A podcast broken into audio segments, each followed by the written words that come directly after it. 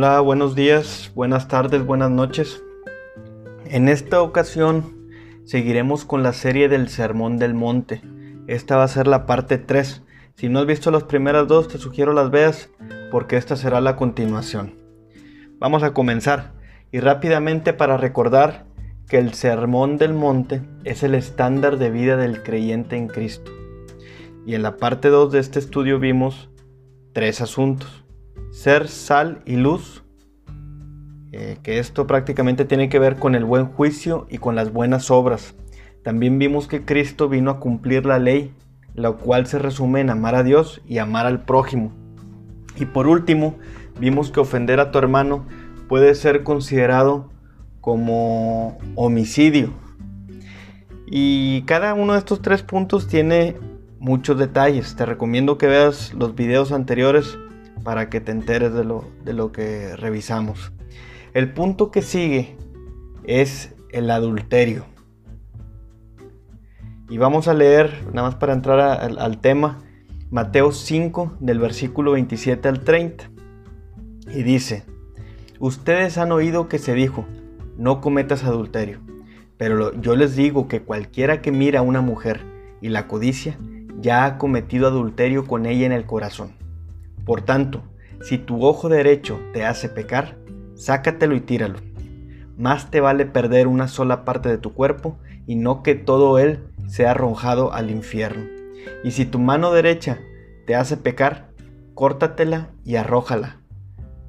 Más te vale perder una sola parte de tu cuerpo y no que todo él vaya al infierno. Y bueno, vamos a revisar qué es el adulterio.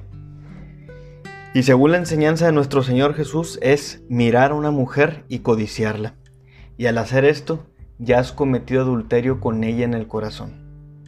Y aquí nomás para algo de, pequeño repaso por si ahí todavía tenías una duda existencial o doctrinal de que si la pornografía es o no es permitida. Porque he escuchado que, que, hay gente que dice que pues la Biblia no habla de ver o no ver pornografía.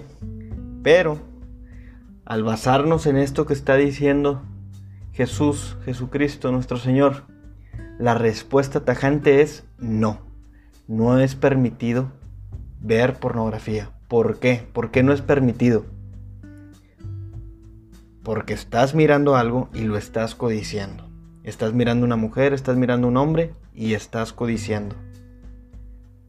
Y aquí dice, es preferible que quites de tu cuerpo la parte que te haga pecar. Yo te diría, pues no, ¿verdad? No te quites esa parte del cuerpo. Eh, mejor arrepiéntete y busca a Dios de tal manera que todo lo demás llegue a ti añadido. O sea, su santidad llegará a tu vida. Vas a cambiar y dejarás de hacer las cosas que haces actualmente. Que dicho sea de paso, la pornografía es un problema muy fuerte en el cristiano. Y no nada más en el cristiano, ¿eh? en todos. Pero la gente común y corriente, la gente que no es de fe como tal, eh, lo ve como, como parte del día a día, el ver pornografía y la masturbación. Pero en el cristiano ya no debe ser así. No puede ser así. Entonces, la pornografía es un arma muy poderosa de las tinieblas y tiene una agenda su agenda es destruir la integridad de quien la consume, es destruir tu integridad. Por eso, nuevamente te lo digo, es arrepiéntete, busca a Dios y camina en santidad. Y si caes, vuélvete a levantar, no te rindas. Y nos podemos basar en la escritura como dice Proverbios 24, 16. Siete veces cae el justo y vuelve a levantarse. ¿Quién es el justo? El justo es el que vive por su fe. Habacuc lo dice en, capítulo 2, versículo 4. He aquel cuya alma no es recta, se enorgullece, mas el justo por su fe vivirá. No te enorgullezcas, humíllate y vuelve al Padre. Tu fe en Cristo es lo que te hace justo. Tu fe en Cristo es lo que te hace vivir. Vámonos al punto que sigue. Y recuerda, mientras estamos escuchando cada puntito de estos que, estamos tocando, ve poniéndole tachito o palomita a cada aspecto que estamos mencionando. Vamos a ver el que sigue que es el divorcio. En el versículo 32 Jesús dice que, excepto en caso de infidelidad conyugal, todo el que se divorcia de su esposa la induce a cometer adulterio, y si alguien se casa con la divorciada, comete adulterio también. No hay vuelta de hoja. El único divorcio válido para Dios es la infidelidad conyugal, y si tu divorcio no encaja en esto, estás en adulterio. Y promueves que tu esposo o tu esposa también lo esté.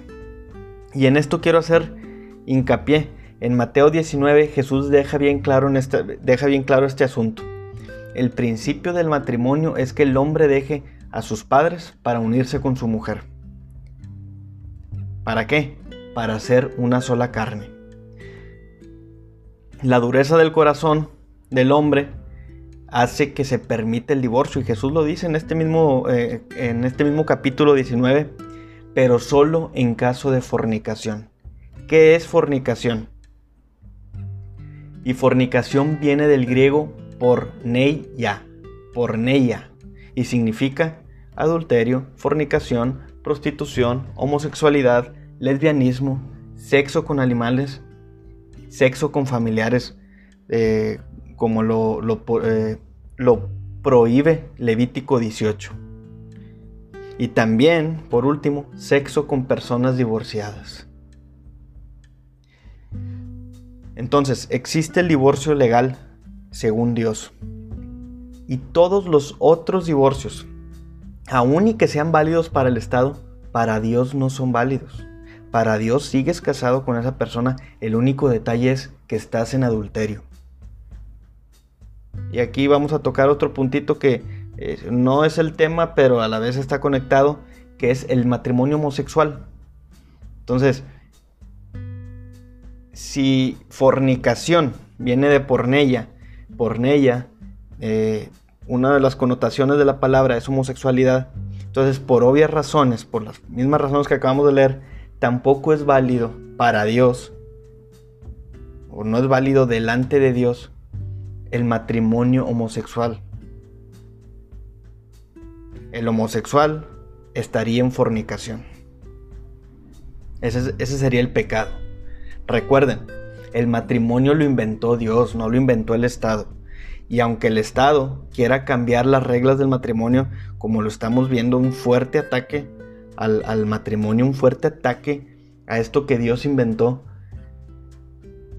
y el Estado lo quiere modificar, quiere cambiar la naturaleza del matrimonio.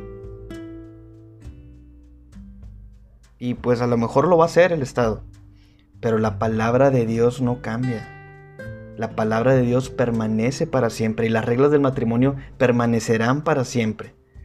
Y todos los que quieran empatar ahora con el Estado, ya no me gustó el, ya, no me gustó la definición que le da Dios al matrimonio, ahora me voy a basar en la del Estado. Está bien, pero al final de los días cada uno de nosotros va a rendir cuentas a Dios, no al Estado. Cuando tú te mueres, ya el Estado no tiene nada que ver contigo. Pero una vez muerto, ahora sí vas a rendir cuentas a Dios. Las reglas del matrimonio siguen siendo las mismas, aunque el Estado haga y deshaga, no importa. Dios es soberano y la palabra de Dios es soberana, no cambia. La siguiente característica vamos a, cambiar de punto viene en Mateo 5 del 33 al 37. Vamos a leerlo. Dice, también han oído que se dijo a sus antepasados, no faltes a tu juramento, sino cumple con tus promesas al Señor. Pero yo les digo, no juren de ningún modo, ni por el cielo, porque es el trono de Dios, ni por la tierra, porque es el estrado de sus pies, ni por, ni por Jerusalén, porque es la ciudad del gran rey Tampoco jures por tu cabeza, porque no puedes hacer que ni uno solo de tus cabellos se vuelva blanco o negro. Cuando ustedes digan sí, que realmente sea sí. Y cuando digan no, que sea no. Cualquier cosa además proviene del maligno. Lo que está diciendo Cristo aquí es, no hagas falsos juramentos. En el pasado decían que cumplieras tus promesas, pero Cristo lo simplifica más Cristo dice, si tú dices que sí, es porque es sí. Pero si dices que no, es porque es no. Y aquí yo quiero tocar un punto, eh, porque hay iglesias que promueven las promesas.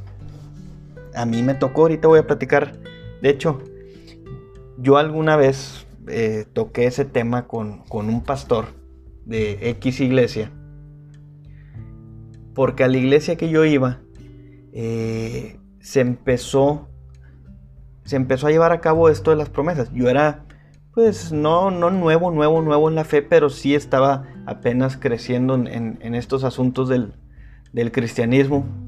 Eh, y el pastor no creo que haya sido malintencionado, pero promovió que todos los congregantes hiciéramos promesas por fe. Y ya ves, digo, aquí voy a tocar un puntito de pasada las iglesias promueven mucho el endeudarte por fe. Y es aberrante a la Biblia eso, ¿verdad? Te esclavizas de la deuda. Pero las iglesias lo están promoviendo ahí mezclándole verdad con mentira y promueven que te endeudes por fe. En fin, el caso es que yo prometí X cantidad a la, a la obra.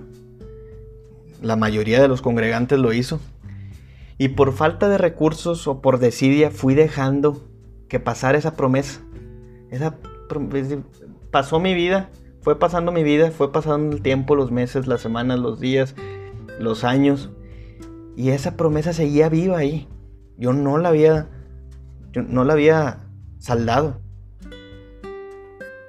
Y, y había noches que me acordaba, había madrugadas que me acordaba de esta promesa.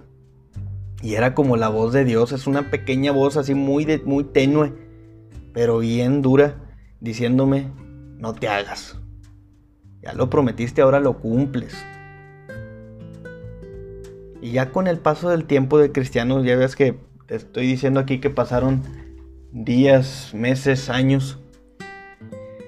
Yo fui conociendo la escritura y me fui dando cuenta que lo de la promesa no era muy sano. Aquí, Cristo está diciendo, ¿verdad? Que tú sí sea un sí, tú no sea un no. Entonces me di cuenta que no estaba bien hacer este tipo de promesas, porque te me, até, te atas, pones barreras en tu caminar.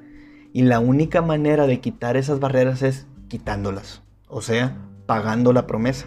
De hecho, eh, me metí a investigar aquí en el griego y un posible significado de promesa o juramento viene del griego jercos, y jercos en griego significa barrera o defensa. Entonces, tú prometes y pones una defensa o una barrera en tu camino. Y esa barrera te va a estar estorbando hasta que la quites. Hasta que la saldes, hasta que saldes tu deuda. Bueno, el caso es que yo supe que no era bueno prometer. Que mi sí debía ser un sí y que mi no debía ser un no. Pero aún así, mi memoria, creo yo que era la voz de Dios, me decía, págala, ya la prometiste, págala. Y para no ser el cuento largo, la pagué. En ignorancia prometí. Dios no me pidió que prometiera. De hecho, Dios, yo creo que Dios no quería que yo tuviera esa barrera en mi vida, pero yo la puse. Acuérdate que nuestras palabras tienen fuerza, nuestras palabras tienen poder y lo que tú hablas aquí puede ser vida o muerte. O sea, tu palabra, como eres creado imagen y semejanza de Dios, tu palabra crea vida o tu palabra crea, crea muerte o crea lo que, lo que la palabra vaya a crear. El caso es que prometí y con mi palabra hice esa promesa. O sea, creé, crié esa promesa. Puse esa barrera en mi vida. Y hay un principio legal que dice que el desconocimiento de la ley, yo no sabía que prometer no estaba bien, y el eh, pero dice, el desconocimiento de la ley no te exime de su cumplimiento. Y acuérdense lo que acabamos de, ver ahorita, la palabra de Dios no cambia.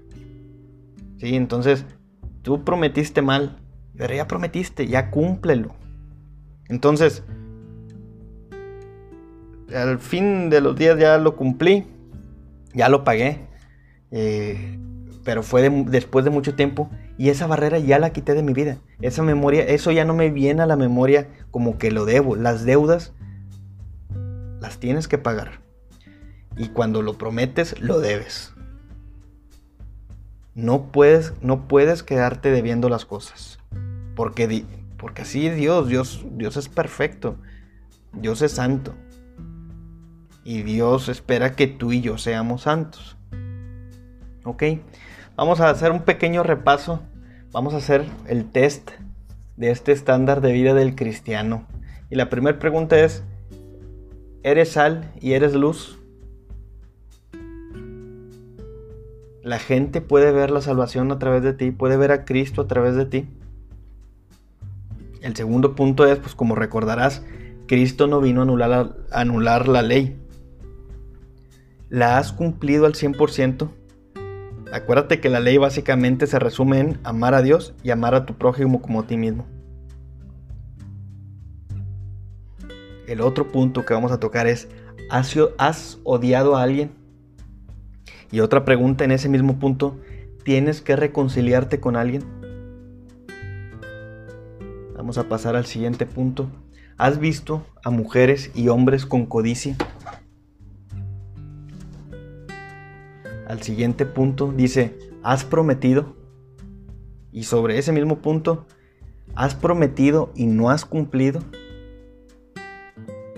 Otro, otra pregunta sobre el, el mismo punto. ¿Tus dichos tienen valor? ¿Se puede confiar en lo que dices? Tu sí es un sí y tu no es un no. ¿Has hecho falsos juramentos? Entonces, ya con estas preguntas nos podemos dar un entre, cómo andamos en nuestra vida, en nuestra vida cristiana. Y hasta aquí yo honestamente te digo, estoy reprobado. Pero no por estar reprobado, vamos a esconder la cabeza en la tierra como el avestruz. Porque yo cuando repasé esta escritura hace algunas semanas, para mí era como que, oye, esta la escuchas en la iglesia domingo a domingo, pero no le había recobrado tanta importancia como ahora que este es el estándar de vida del cristiano. Como lo dice Mateo 7, 24, 28, dicen, vamos a repasar esto, dice, el que oye estas palabras y las pone en práctica es como un hombre prudente que construyó su casa sobre la roca. Cayeron las lluvias, crecieron los ríos y soplaron los vientos y azotaron aquella casa. Con todo, la casa no se derrumbó porque estaba cimentada sobre la roca. Pero todo el que me oye estas palabras y no las pone en práctica es como un hombre insensato que construyó su casa sobre la arena. Cayeron las lluvias, crecieron los ríos y soplaron los vientos, y azotaron aquella casa y ésta se derrumbó, y grande fue su ruina. Y como hablábamos en, el primer, en, la, primer, primera parte, se lo puedes ver en, en el Sermón del Monte parte 1, tu ruina es perder la salvación. Esa es la gran ruina. No hay peor ruina para el ser humano que perder la salvación. Entonces, no porque esté complicado este asunto, vamos a esconder nuestra cabeza vamos a meternos ahí a la tierra y a decir, eh, qué miedo, mejor no hago nada. Me, por miedo mejor escondo la monedita. Cuando venga, cuando venga el amo, se la regreso. No, no es así. Él quiere que lo que con lo que ya te dio produzcas. Tenemos que buscar la santidad que Dios ofrece. Como dice más adelantito, Mateo 5:48, sean perfectos como Dios su Padre es perfecto. Y ya, vamos a dejarle aquí. Ya se hizo un poquito largo el, el, el videíto, el audio video. Pero bueno, vamos a orar para no desanimarnos. Porque como yo estoy viendo este asunto, se ve muy complicado. Necesitamos el favor de Dios, de su gracia inmerecida, de su santidad porque por amor queremos agradarle, porque Él nos amó primero. Y oramos, Padre, en el nombre de Jesús te pido que diriges, que dirijas nuestra vida para agradarte cada día más, como lo dice el Salmo 13. No nos olvides, Señor. Ten misericordia. No escondas tu rostro de mí. Que mi corazón angustiado sea aliviado por tu palabra. Señor y Dios mío, mírame y respóndeme. Ilumina mis ojos, que en mi caminar haya luz, para que yo no caiga en la muerte y que mis enemigos no digan, lo he vencido, que mi adversario no se alegre de mi caída, porque yo confío en tu gran amor. Mi corazón se alegra en tu salvación, salvación que nos diste a través de tu Hijo Jesucristo, quien murió y al tercer día resucitó, y ahora está a la diestra del Padre. Y nos podremos sentar a la diestra del Padre porque confiamos en ti, porque sabemos que tú eres bueno. Tú has sido bueno conmigo y cantaremos con gran gozo en el nombre de Jesús. Amén. Y bueno, muchas gracias por haber visto este video, espero que te haya gustado. Si así fue, dale like, suscríbete al canal y comparte el video para que llegue más gente. Por cierto, si eres de, de los que escucha podcast, estamos prácticamente en las plataformas más importantes. Nos puedes seguir en Anchor, en Spotify, en Pocket Cast, en Google Podcast, eh, y estaremos en, otras en un futuro no muy lejano. Pero bueno, nos puedes seguir en estas plataformas y escucharnos ahí. Y también acabamos de abrir una cuenta en Twitter. Nos puedes buscar como arroba versículo 7. 7 con número. Versículo 7. Muchas gracias. Nos vemos a la próxima. Bendiciones.